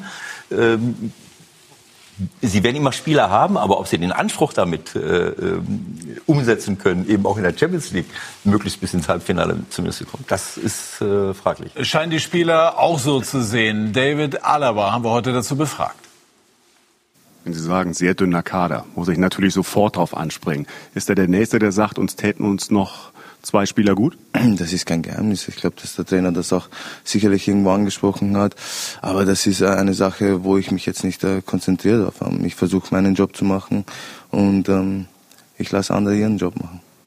Wenn sie ihn machen. Ja, ja, wenn, äh, es, aber es ist, es ist kein Geheimnis. Die Frage ist ja irgendwie schon, warum konnten die Bayern auf so eine Situation zulaufen? Denn es ist ja tatsächlich nicht so, dass sie jetzt außergewöhnlich viele Verletzte hätten, sondern sie haben im Moment vier, fünf. Das ist im Ja, Verlauf einer Für, Ja, für, Bayern München, für Bayern München ist das schon viel, weil sie tendenziell immer den kleinsten Kader in der gesamten Liga haben. Weil sie natürlich viele Spieler auf Weltklasse-Niveau in ihrem Team haben und somit auch keine große Unzufriedenheit äh, aufkommen lassen wollen, weil relativ über, äh, viele Spieler auch zu Einsätzen kommen. Jetzt haben sie aber schon vier, fünf Spieler. Das ist schon ein Anteil von äh, 20, 25 Prozent. Das ist schon eine hohe Belastung. Und wenn wir uns die Ersatzbank von heute ansehen, dann sitzen da zwei, drei namhafte Spieler, aber sitzen eben auch äh, zwei, drei Amateure, in Anführungsstrichen, die natürlich auch große Qualität haben und denen vielleicht auch die Perspektive gehört. Aber um den Anspruch ähm, wirklich auch umsetzen zu können, in der Champions League äh, bis ins Finale vorzudringen, wird das nachher am Ende eng. Und wenn sich dann noch Topspieler vielleicht verletzen und dieser Gefahr ist man immer ausgesetzt, muss man diese Position auch ein Stück weit vielleicht doppelt besetzen. Und äh, klar ist es schwierig, äh, einen Ersatz für Lewandowski auch zu besorgen, weil der auch weiß, dass er kaum spielt. Aber was ist denn, wenn sich Lewandowski schwer verletzt? Ja, dann haben die Bayern ein Problem, ihre Ziele zu erreichen. Und dann stehen sie nachher am Ende des Tages vielleicht ohne Titel da. Sie haben auch nur die, die also gerade, ich glaube, in vier Spielen haben Sie nur den kompletten äh, möglichen Kader, kompletten möglichen Kader ausgenutzt. Sie haben meistens immer nur äh, sechs, äh, so wie früher, sechs Feldspieler auf der Bank. Heute waren von sechs Feldspielern schon drei super junge. Äh, mit Cuisance sogar vier super junge. 9, 20, 19, 18, 18. Äh, so, und äh, das haben sie auch schon die ganze Hinrunde gehabt. Insofern, ich weiß, dass es nicht so leicht ist, äh, Leute dazu zu holen, auch wenn es Bayern München ist. Äh, Da könnte man denken, die rufen, dann komme ich. Aber jeder Spieler, der jetzt kommt, weiß, er ist ein Notnagel. Also er ist dafür da, wenn mal einige Leute ausfallen, dann spiele ich halt mal. Und das wollen viele nicht. Ja, aber Alex Nübel, der traut sich das äh, in der kommenden Saison. Stammtorhüter bei Schalke geht zu den Bayern, André. Ihr früherer Schützling. Ist das ein Schachzug, den Sie nachvollziehen können? Auf jeden Fall bietet es äh, unheimlich viel Gesprächsstoff, äh, was wir uns ja schon die ganzen Wochen begleitet. Ich finde, dass der Transfer aus der Sicht von Bayern München sehr schlau ist, ne, weil sie über viele Jahre hinweg jetzt wirklich Ruhe auf der Torwartposition haben. Sie haben das größte Talent, äh, der Manuel Neuer beerben kann. Ich könnte mir auch vorstellen, dass auch Alex schon eher zu Einsätzen kommt, ne, weil auch jetzt die Verletzungshistorie bei Manuel Neuer gezeigt hat, dass er auch mal ausfällt und äh, sie dann auch guten Ersatz haben. Von daher ist bestimmt auch dieser Transfer äh, aus der Sicht von Alex darin begründet. Ansonsten muss man schon klar sagen, äh, und der Meinung bin ich auch, dass ihm sicherlich ein Jahr bei einem großen Topverein wie Schalke 04 und dann noch als Kapitän gut getan hätte, äh, um weitere Erfahrungen zu sammeln. Er hat jetzt erst 34 oder 35 Bundesligaspiele und ähm, da würde ihm sicherlich noch mal eine komplette Saison als Nummer eins auch gut tun. Ich möchte einmal vielleicht ganz kurz eine Lanze brechen für den Alex Nübel, weil es, es, es war in den letzten Wochen immer so, der hat ja viel abgekriegt. Also von allen Seiten äh, ist es auf den eingeprasselt.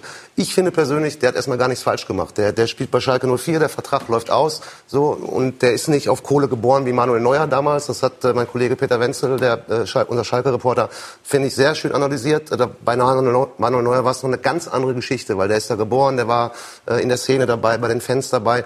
Und bei Nübel ist es so, mh, der kam mal zu Schalke, hat da gespielt, hat einen Vertrag unterschrieben und der Vertrag läuft aus und dann kann er sich erstmal frei entscheiden, was er machen möchte. Ob das dann am Ende das Richtige ist, das Falsche ist, das wird man dann sehen. Aber erstmal. Das ist aber jetzt, das ist ja, das ist ja in Ordnung. Aber es geht ja jetzt auch mehr um die Frage, ist das aus seiner Sicht sinnvoll? Ich halte das äh, auch nicht für so falsch wie vielleicht viele andere, weil wenn man sich einmal anschaut, das äh, haben Sie gerade schon gesagt, die Verletzungshistorie Manuel Neuer, Manuel Neuer hat selber gesagt, da darf nicht mehr viel passieren. Der hat dreieinhalb äh, Mittelfußbrüche gehabt. Ich glaube, äh, drei links oder zwei links, ein rechts, dann nochmal ein, Fahr oder ein Haarriss da drin gehabt. Gut, aber im Viel- Moment wirkt er natürlich sehr stabil. ja, aber das geht ja auch von heute auf morgen. So, und dann geht jetzt ein Alex Nübel, äh, geht dahin zu den Bayern. Der kann ein Jahr mit Manuel Neuer, mit einem der besten Torhüter trainieren, auf höchstem Niveau. Der lernt da erstmal richtig, richtig viel.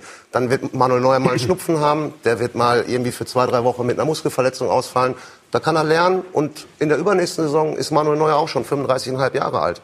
So, und dann gehen die beiden in die Saison. Da weiß man nicht, wer ist Trainer. Vielleicht steht der neue Trainer auf Nübel. Keine Ahnung. Aber er hat natürlich auch, er ist unfassbar ehrgeizig. Alexander Nübel. Das ist er wirklich, genauso wie Manuel Neuer natürlich. Und der will sich da durchsetzen. Also der geht nicht dahin, um sich auf die Bank zu setzen. Da bin ich auch von überzeugt, so wie ich ihn kennengelernt habe. Der geht da schon hin und sagt, äh, ich werde den schon mal zeigen, den Kollegen Neuer. Ähm, So ist er drauf. wer Der, er ist sehr selbstbewusst, ja. Er hat ja auch in, bei der U21-Europameisterschaft, wo ich dabei war, da habe ich mit ihm gesprochen. Da hat er ja auch gesagt, er möchte jetzt äh, so schnell wie möglich in die Nationalmannschaft. Er möchte eine eigene äh, Ära starten. Und äh, angesprochen auf Ter Stegen. Ja, ja, Ter Stegen, stimmt, weiß ich, kenne ich. Der spielt bei Barcelona.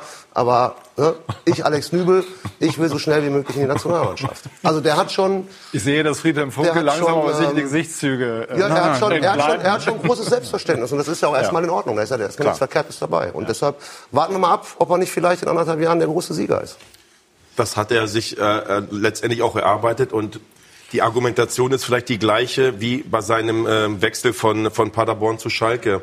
Wir haben ihn ja damals aus der U19 Paderborn hochgezogen und dann hat er unter Lukas Kruse als ersten Torwart gelernt. In Paderborn haben sie ihm damals auch zugesichert, dass er dort Spielpraxis sammeln kann, weil er die Nummer eins wird. Aber er hat sich für einen Wechsel mit uns gemeinsam zum FC Schalke entschieden, weil er unter Ralf Fährmann, einem deutschen Top-Torhüter, lernen kann, um den nächsten Schritt zu machen. Jetzt hat er dort natürlich mit etwas Geduld dort auch die Nummer eins bekommen, ist Kapitän.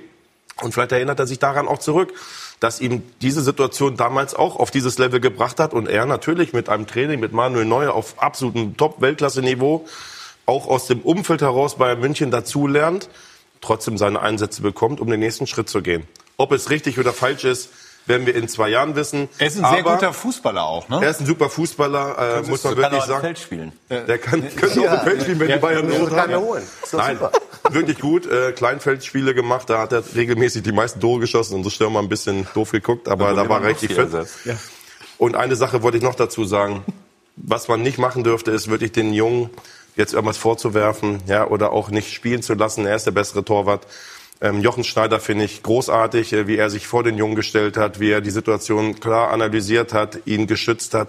Das ist die Aufgabe auch eines Sportdirektors. Ich finde, das hat er wirklich toll gemacht, um da auch äh, dem Jungen nicht den Fraß vorzuwerfen. Das ist ja noch die nächste Frage. Aber jetzt, also die Argumentation ist, äh, Training auf Weltklasse-Niveau. Ich persönlich habe dann Schwierigkeiten, mir vorzustellen, inwieweit du davon profitierst, wenn du mit Neuer zusammen trainierst, für dich selber, weiß ich nicht. Und, und Spielpraxis ist doch eigentlich für jemanden, der 23 ist, wichtiger als alles andere. Ewald. Also wenn die beiden so weiterreden, äh, also wenn ich mal ein Problem habe, dann können die beiden mich vertreten. Das ist ja, es ist, äh, es ist schwer, das aus der Entfernung zu, äh, zu beurteilen. Grundsätzlich denke ich auch und mit mir sicherlich auch viele, warum macht er das? Äh, Spielpraxis sehe ich auch als das, äh, als das Entscheidende an. Ähm, auf der anderen Seite kannte ich diesen Hintergrund nicht, den du gerade geschildert hast. Äh, Das kann wirklich auch in seinem Kopf äh, eine Rolle gespielt haben, zu sagen, naja, ich habe mich hochgearbeitet, nicht indem ich jetzt hier fünf Jahre äh, hintereinander äh, schon Stammtorwart war, sondern äh, ich habe auch erst gewartet, geguckt, äh, gelernt von einem guten Torhüter und dann bin ich ein Jahr da. Vielleicht äh, denkt er, dass sich das jetzt wiederholen lässt. Also wir wissen es nicht. Ähm, Ich drücke ihm die Daumen. Weil Ja, es heißt ja, es sei ein schlüssiges Konzept. Was soll das dann sein? Glauben Sie, dass es irgendwie so eine Form von Absprache gibt? Wir haben ja heute bei Hassan Salihamidzic nachgefragt. Er wollte sich nicht dazu äußern. Was, was könnte dahinter stecken? Also wenn das eine Absprache gibt, dann ist sicherlich Manuel Neuer nicht mit einbezogen worden. Ja. Ja, aber selbst wenn es eine, wenn es eine Absprache geben sollte, also da, das hielt ich dann schon für sehr naiv von der Nübelseite zu glauben, dass die dann auch Bestand haben könne. Weil die wissen doch noch gar nicht, wer ist der nächstes Jahr Trainer, wenn der kommt. So, gewinnt Hansi Flick die Champions League, dann bleibt er wahrscheinlich Trainer, fliegt er in der nächsten Pokalrunde raus oder in der Champions League und wird nur Zweiter.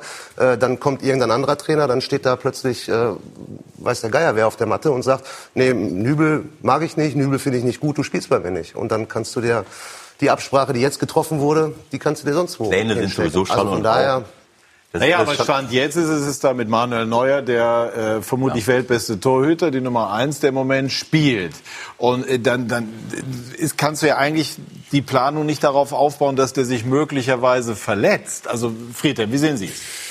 Ja, der Gedankengang von André, äh, den äh, kannte ich ja auch nicht äh, äh, von, von Alex Nübel, dass er eben äh, diesen Schritt jetzt zum dritten Mal macht. Er ist nach Paderborn gegangen, er ist nach Schalke gegangen als Nummer zwei, wollte lernen von, von den Torhütern, die Nummer eins waren, hat das relativ schnell gemacht, ist dann in beiden Vereinen Nummer eins geworden und das stellte sich jetzt möglicherweise auch äh, beim FC Bayern vor, dass er jetzt erstmal hinten dran steht, um dann irgendwann äh, in, in, in, in nächster Zeit äh, Manuel Neuer möglicherweise zu beerben. Das Spielpraxis, gerade für einen Torhüter, das alles entscheidend ist. Da brauchen wir, das wissen wir alle fünf hier. Ja, das wissen wir alle fünf. Wie schnell das in äh, Bayern umgesetzt wird, das wissen wir alle nicht. Der, der wird sich das reiflich überlegt haben, ja, mit seinem äh, mit seinem Beraterteam und hat diese Entscheidung letztendlich getroffen und das sollte man alle akzeptieren. Was glauben Sie, wie, wie Neuer dann auf Strecke reagiert?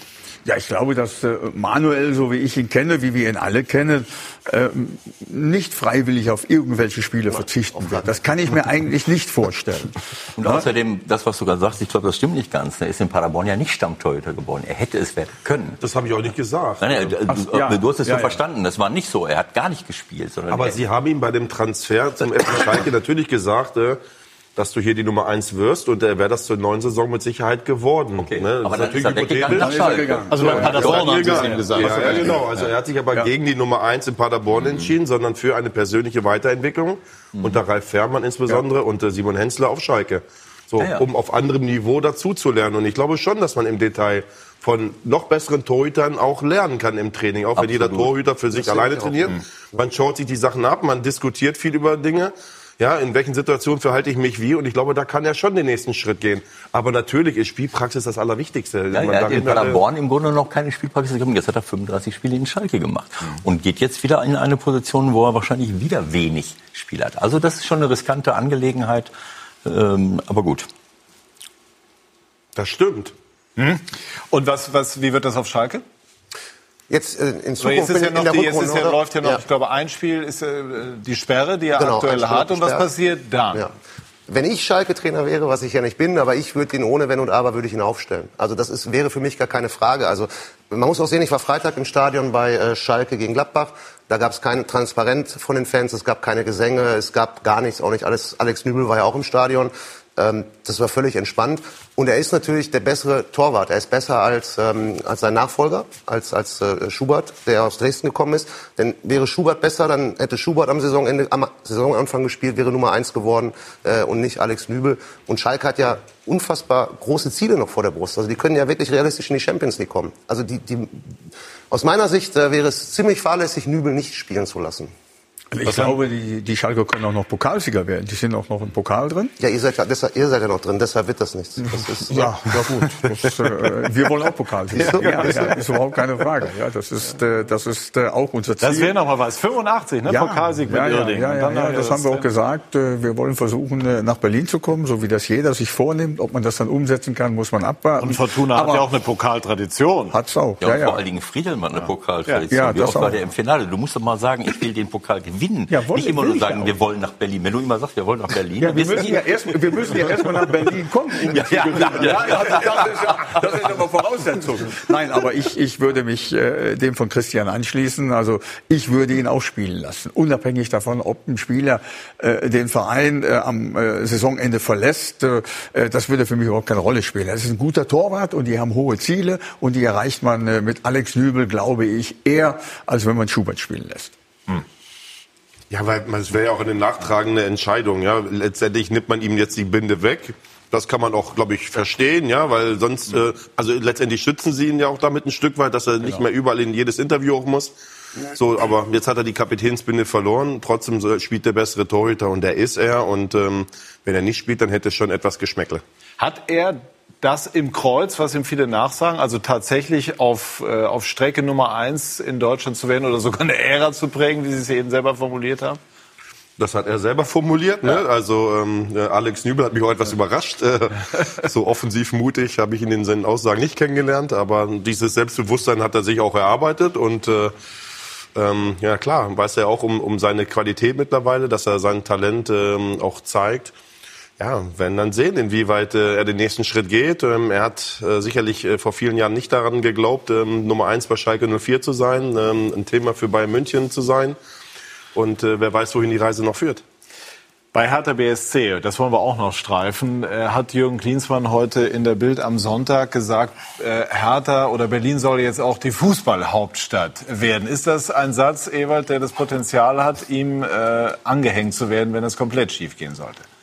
Naja, solche Sätze tendieren dazu, äh, dass sie dir nachlaufen. Es ist natürlich völlig klar, wenn ich äh, nach Hertha gehe als Jürgen Klinsmann, wenn dort ein Investor ist, der 225 Millionen Euro ausgibt, mhm. mit, äh, mit einer klaren Absicht, da eben diesen Big City Club äh, äh, daraus entstehen zu lassen, dann kann ich nicht sagen, naja, gucken wir mal, ob irgendwas funktioniert. Aber ich muss auch nicht so offensiv damit umgehen. Und klar, klar wollen sie dieses Jahr den Abstieg vermeiden, nächstes Jahr schon um, den, um die Euroleague mitzuspielen und dann äh, in den nächsten drei Jahren äh, weitere drei Jahre oder drei bis fünf Jahre um die Champions League oder um die, äh, um die Meisterschaft mitzuspielen es ist ihnen zu gönnen, aber es fliegt ihnen natürlich dann in die Ohren, wenn es nicht, äh, wenn es nicht äh, funktioniert.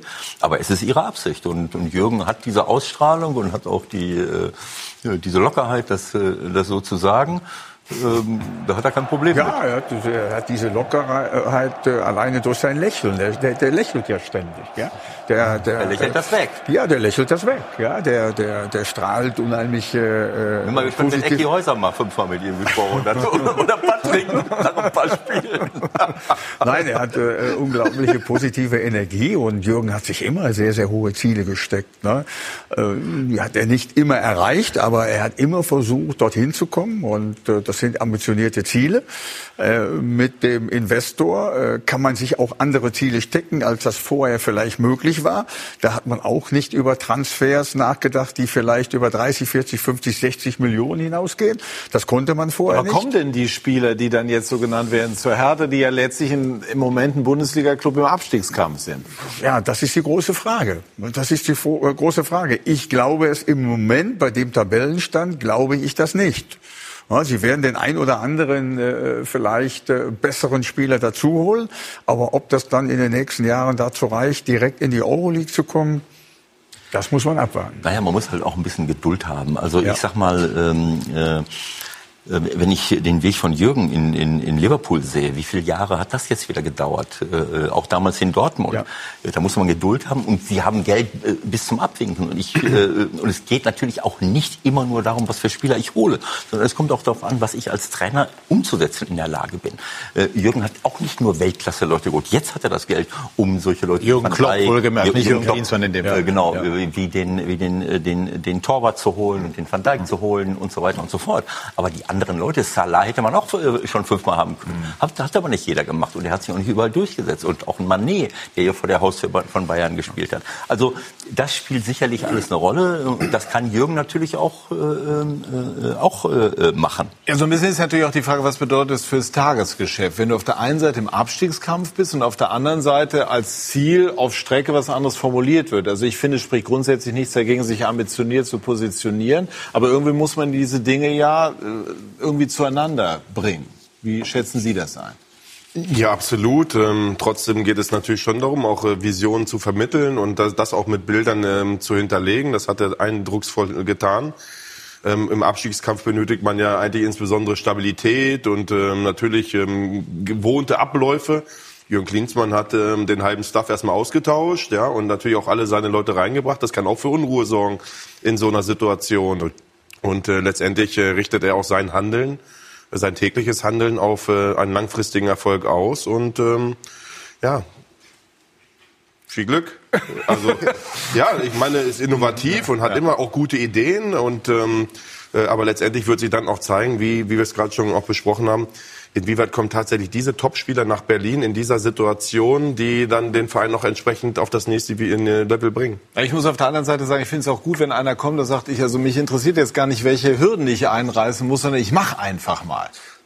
aber wir wissen ja auch gar nicht, ob Jürgen Klinsmann überhaupt noch da ist. Also ich glaube, Ja. der Vertrag läuft bis Saisonende, wenn ich das Ja. richtig auf dem Schirm habe. Ja, ja, aber er sich hat nicht natürlich- ausgeschlossen, Nein, nein, äh, aber er kann sich natürlich jetzt dann weiterzumachen, nicht ausgeschlossen, Ja. aber Stand jetzt ist er am Saisonende weg, wenn ich das richtig auf dem Schirm habe.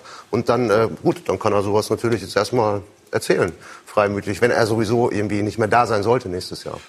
Gut, also auf alle Fälle ist Hertha BSC im Moment im Abstiegskampf und das betrifft auch Friedhelm Funkel, aber der ist erfahren genug, damit umzugehen. Wir werden gleich darüber sprechen. Bei SK90 die Fußballdebatte.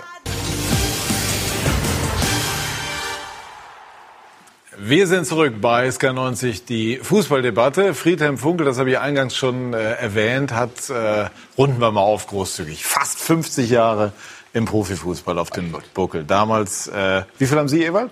Keine Ahnung. Der hat auch 45. Ja, Ewald hat auch- 74, 74. Ja, ich habe 71 angefangen. Ja. Ja, Wahnsinn. Du ne? bist Also- zwar ein bisschen älter, dafür habe ich eher angefangen. Genau, ein Jahr eher Sechs angefangen. Tage. Ja, genau. Ja. Was hat sich verändert? Alles? Also das jetzt zu sagen, ich glaube, ich glaube, das würde den Rahmen der Sendung sprengen. Wir können Was ja sind, mal die entscheidenden Dinge? machen. Was sind die entscheidenden Dinge? Also man darf nicht mehr bei der Mama mittags den Sauerbraten essen, Nee, das darf, man, das darf man heute natürlich nicht mehr. Also das, äh, das ist nicht mehr. Es hat sich alles verändert. Äh, medial hat sich alles verändert. Äh, trainingsmäßig hat sich alles verändert. Äh, es ist alles athletischer, schneller, äh, schneller geworden. Der ganze Trainerstab hat sich verändert. Also äh, es hat sich wahnsinnig viel verändert. Wer weiß, wie wir gespielt hätten, wenn wir Wasser hätten trinken dürfen. Flüssigkeit hätte den Organismus belastet damals. Ja, ja, wir durften ich- nichts trinken. Also gar nichts trocken, wir müssen trocken Trockener sein. Körper leistet mehr. Ja, was weiß Genau, ich, was alles genau, für du hast, Quatsch, du ne? hast während du hast während des Abendessens und so weiter du hast kein du hast eine ich kann mich noch an Paul Hufnagel erinnern das war mein äh, unser damaliger Manager heute Sportdirektor oder wie immer man das auch nennen mag da hast du beim Abendessen hast du ein Glas Orangeade bekommen Aber jetzt ein musst du auch Glas. Ehrlich sein, jeder hatte äh, Selbstversorgung in der Tasche, sonst hättest du ja nicht überlebt. auf seinem Zimmer sonst hättest du nicht überlebt sonst hättest du nicht überlebt ja ja ja das kann natürlich auch alles dazu Erzählen Sie sowas den Spielern von heute nochmal? Ja, dann natürlich sprechen wir schon mal darüber. Ne? Wenn es äh, so ein paar private Dinge gibt und dann, dann, dann sagt man das ja auch, was, was, was wir früher alles gemacht haben. Ne? Die heutige Generation, äh, die ist auch ganz anders als wir. Ja, das, das muss man auch klar sagen. Inwiefern? Ja, dass sie, dass sie gewissenhafter sind, ne? dass sie sich besser aufs Training vorbereitet. Auf der anderen Seite, wir haben früher gar keine Möglichkeit gehabt, uns aufs Training vorzubereiten, so wie das heute der Fall ist, dass man Krafträume hat, dass man Athletiktrainer Wir konnten dass schon mal die Bleiwesten anziehen und ein bisschen ja, laufen. und, und, und, und dann ging es morgens beim Frühstück oder vor dem Frühstück ging es rauf. Ne, am, am besten sofort den Berg rauflaufen mit Bleiwest und wenn du oben angekommen bist, bist du zusammengebrochen. So ungefähr war das. Wir haben immer im sauren Bereich trainiert. Das einzige Gute war, dass die das war dann zu Ihrer aktiven Zeit schon ein bisschen anders, André. Ja, 90er es gab Jahre. auch Phasen, da haben wir auch nur im sauren Bereich trainiert. Wobei Sie haben Felix Magath gehabt. Zu Beginn, aber als Ja. mich einer meiner besten Trainer. Der- aber es war ja, wir hatten hier. Felix als Gast, der hat Ja, das hier und super. wenn er das so erläutert, dann weiß man schon, da Ja. steckt schon ein sehr deutlicher Aber der Plan Vorteil dahinter. war, dass alle das machen mussten. Insofern Ja. war es kein Nachteil. Ja, genau, waren alle, alle auf einem Niveau. Jetzt ähm, ist die Fortuna nach dem gestrigen Spiel noch mehr im Abstiegskampf. Das ist nicht wirklich eine Überraschung. Was hat sich durch die Niederlage gestern und durch die Ergebnisse insgesamt der Konkurrenz an diesem Wochenende verändert in der Ausgangslage? Ja, wir haben, äh, wir haben punktemäßig äh, äh, ein Stück weit auf den einen oder anderen Verein natürlich verloren. Ne? Köln hat, äh, Köln Gewonnen. hat gewonnen, äh, die sind äh, ein Stück weiter weg. Bremen hat gewonnen gegen uns. Und äh, dadurch, dadurch ist die Situation natürlich nicht einfacher geworden. Äh, Das wissen wir. Wir wissen mit der Situation auch umzugehen. Wir wissen, dass es schwer wird.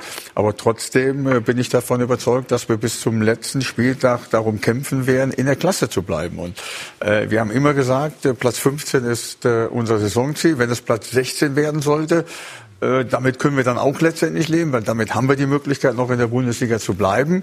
Und äh, nochmal, wir werden alles daran setzen, in den nächsten Wochen zu punkten. Na, ich war ja gestern auch da und auch Jürgen Müller hat festgestellt, das war gestern Fortuna gegen Werder schon richtiger Abstiegskampf. Willkommen im Abstiegskampf, wo der Fußball nicht mehr zwingend filigran wirkt, sondern auf das Wesentliche reduziert wird. Gestern in Düsseldorf. Zwei Trainer, zwei Teams, eine Menge Druck und ein glücklicher Gewinner. Natürlich war das keine fußballische Glanzleistung von uns. Das sind kleine Schritte und das war uns klar. Und jetzt zählen nur Punkte, egal wie. Funkels Fortuna hatte die Punkte am Ende nicht. Düsseldorf übernimmt von Werder den direkten Abstiegsplatz.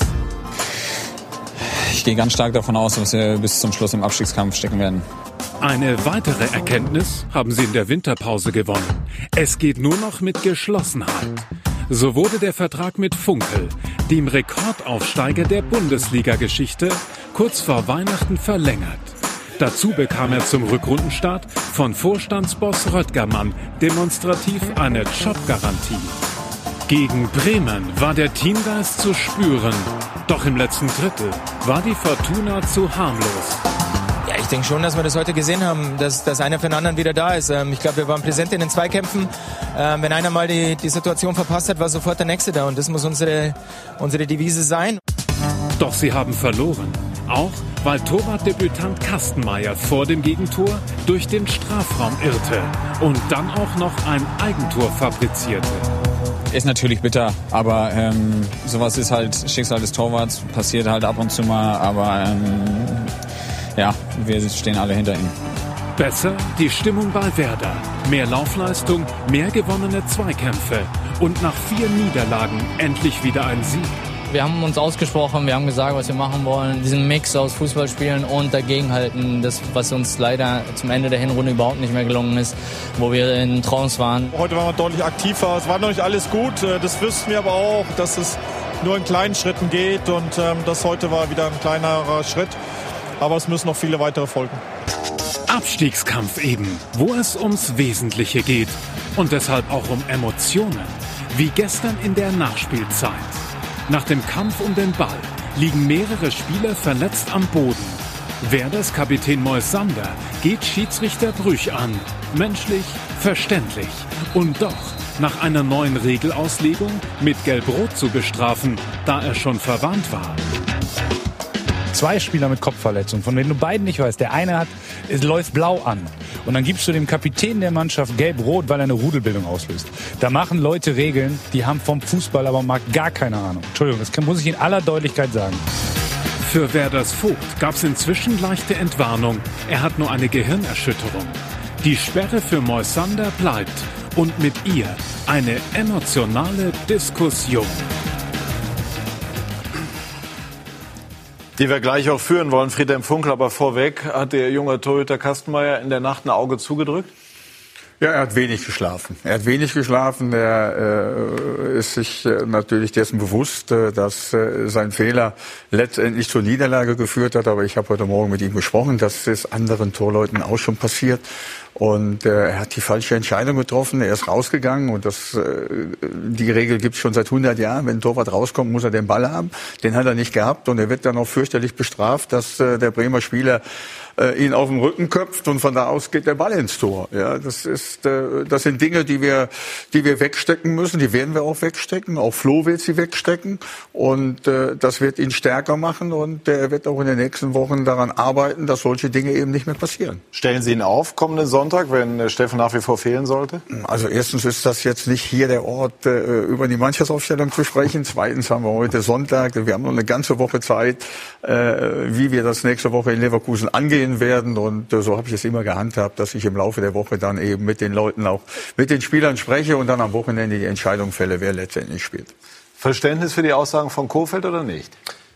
Ähm, natürlich habe ich Verständnis, es sind zwei Spieler verletzt, aber, jetzt kommt das ganz große Aber, ähm, so wie Moisander hingeht zu Felix Brüch, also mit dem Gesichtsausdruck, mit der geballten Faust, der steht so knapp vor ihm, Brüch muss noch die Abwehrbewegung machen, ähm, das, das ist eine gelbe Karte und das ist nicht eine gelbe Karte, weil es eine neue Anweisung für die Schiedsrichter gibt. Diese gelbe Karte hätte es auch in der Vorrunde gegeben. Wenn jemand so auf den Schiedsrichter zugeht, dann kassiert er nochmal gelb, hat er gelb, fliegt er mit gelb-rot runter. Und die Aussage von äh, äh, Kofeld, dass da zwei Spieler blau anlaufen, das hat der Moisander in dem Moment noch gar nicht gesehen. Das wusste er noch gar nicht. Er hat ja nur den Zweikampf gesehen.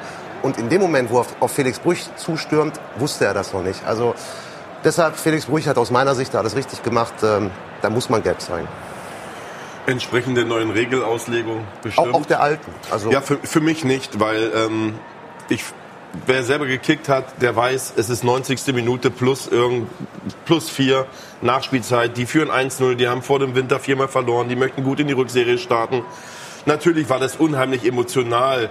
Aber da muss ich fünfmal äh, gerade sein lassen. Ja, dann äh, sage ich ihm: Pass auf, du hast auch schon gelb. Fahr jetzt mal runter. Es sind dir noch zwei Minuten zu spielen. Äh, aber der möchte mit allem, mit allem, was er hat, möchte er diesen Sieg über die, über die Ziellinie bringen. Und ähm, da hat er sicherlich ein bisschen zu überpaced, da bin ich hundertprozentig bei ihm. Aber so ein bisschen zu sagen, okay, äh, aufgrund der neuen Regelauslegung jetzt dort äh, das damit zu rechtfertigen, finde ich ein bisschen zu hart. Ne? Also für, für Situationen, wo permanent der Ball weggeschossen wird, obwohl Freistoß ist, ja, oder um den Schiedsrichter zu manipulieren, finde ich, müssen wir viel härter agieren, ne, damit ähm, dort die Schiedsrichter auch mehr Sicherheit bekommen und auch äh, sich noch mehr Respekt verdienen. Aber in so einer Situation ah, weiß ich nicht, ob, ob man da nicht auch mal sagt, so hier, fahr runter, Junge es ist so un, un, unheimlich viel gegangen und es war ein ja. unglaubliches Kampfspiel, es waren unglaublich viele Emotionen drin und ich bin bei André. Ich, äh, ich kann verstehen, was du sagst, aber ich glaube nicht, dass er ihm diese gelbe Karte gegeben hätte, wenn es diese Anweisung nicht gegeben hätte. Und das ist das wirklich, was für mich zu kritisieren ist, dass unsere Schiedsrichter immer wieder von neuem dazu gebracht werden, dazu genötigt werden, Entscheidungen zu treffen, die nicht immer unbedingt äh, unserem Fußball nützen. Natürlich muss man Dinge unter Kontrolle halten. Ich kritisiere die Schiedsrichter überhaupt gar nicht nicht. Das ist der schwerste Job überhaupt. Und das, dazu brauchst du unglaublich viel Selbstvertrauen und ein, breiten, breites Kreuz. Sie müssen geschützt werden, das ist völlig klar.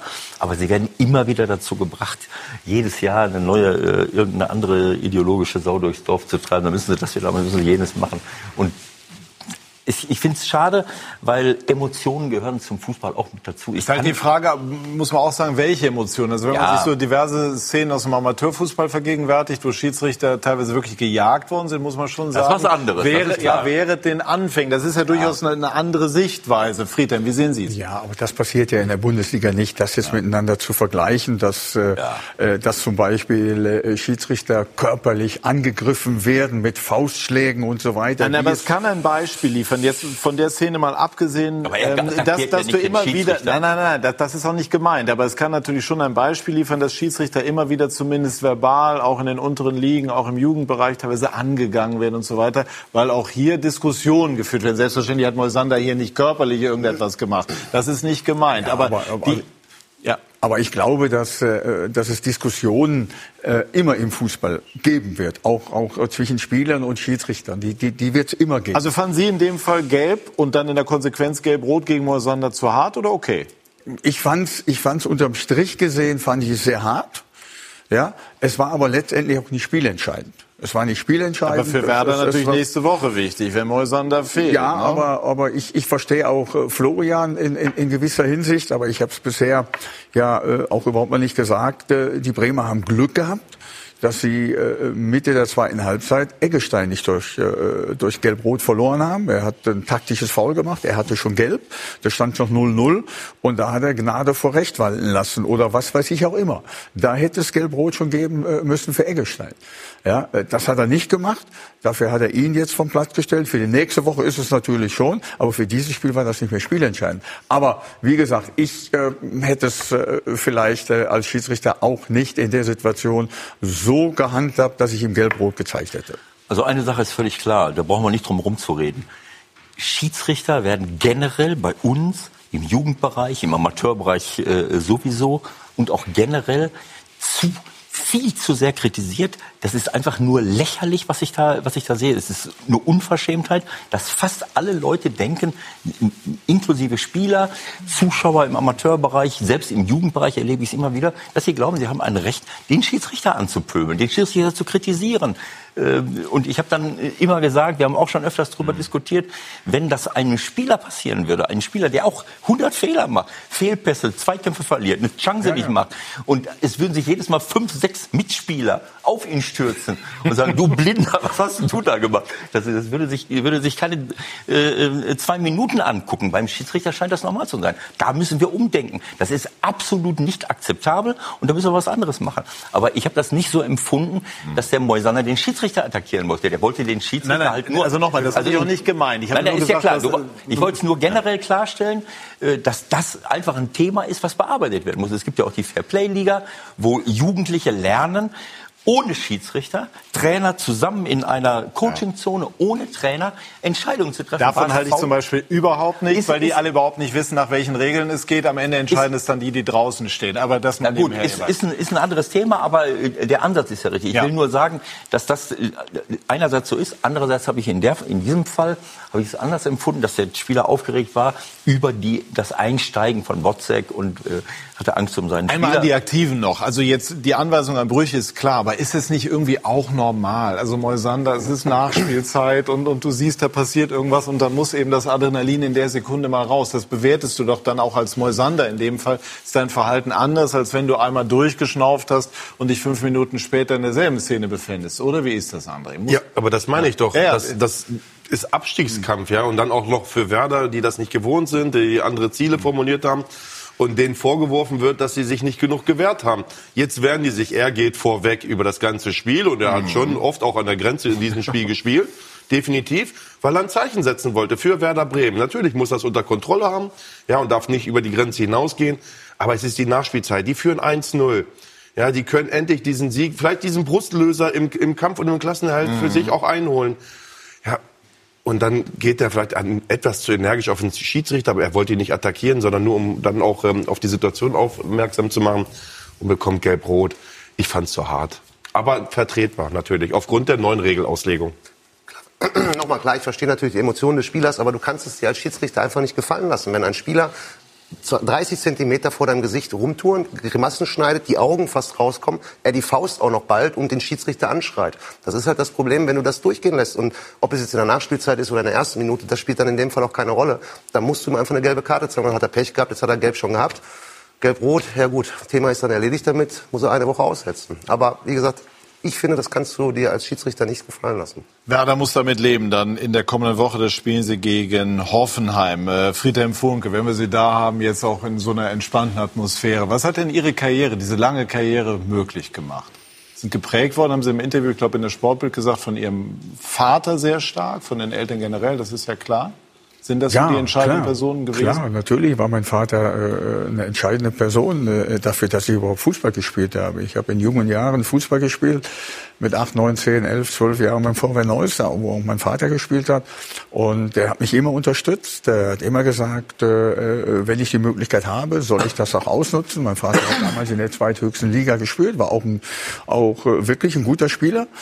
Und äh, ich habe viele Dinge von ihm übernommen. Und äh, was, was, was hat das? Äh, äh, ich habe immer gerne Fußball gespielt. Ich war äh, immer gerne im Fußballbereich äh, tätig. Äh, Ich habe heute noch äh, Riesenspaß am, am, am Fußball.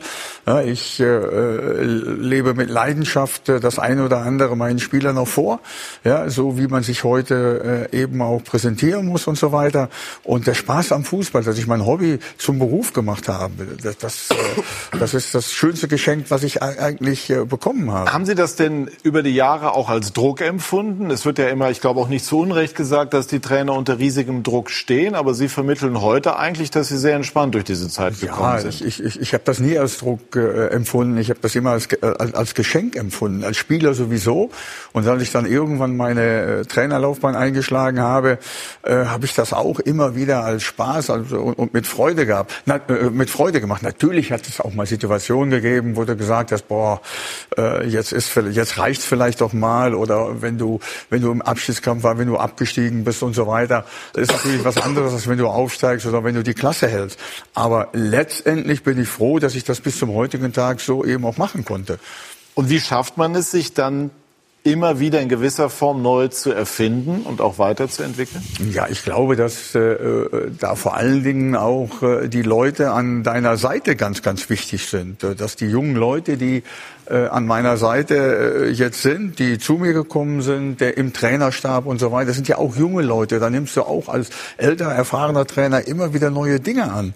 Und äh, äh, das ist, glaube ich, sehr, sehr wichtig, dass du ähm, eben auch äh, Dinge, die, die heute eben auch anders geworden sind, dass du dem gegenüber auch offen bist und so weiter. Und, und das ist eben auch ganz, ganz wichtig. Und deswegen bin ich heute wahrscheinlich noch Trainer. Ist das für Sie vorbildlich geradezu? So, so eine Karriere von Ewald, aber jetzt auch von Friedhelm Funkel, der jetzt mit 66 Jahren gefühlt auf dem vorläufigen Höhepunkt seiner Schaffenskraft ist. Wir wissen ja nicht, was noch alles kommt. Ja.